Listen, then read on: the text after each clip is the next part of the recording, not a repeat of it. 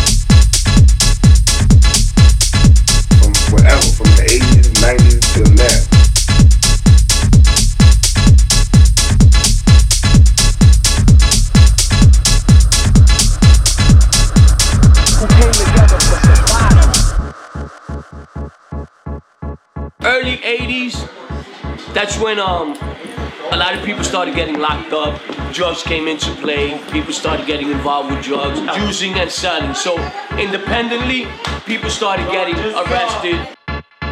Been here all my life, and the assassinations were mainly right in Miami, 49th Street was like the hot block. Everything went on on 49th Street as far as drugs, shooting, stabbing, clubs, everything went on on 49th Street.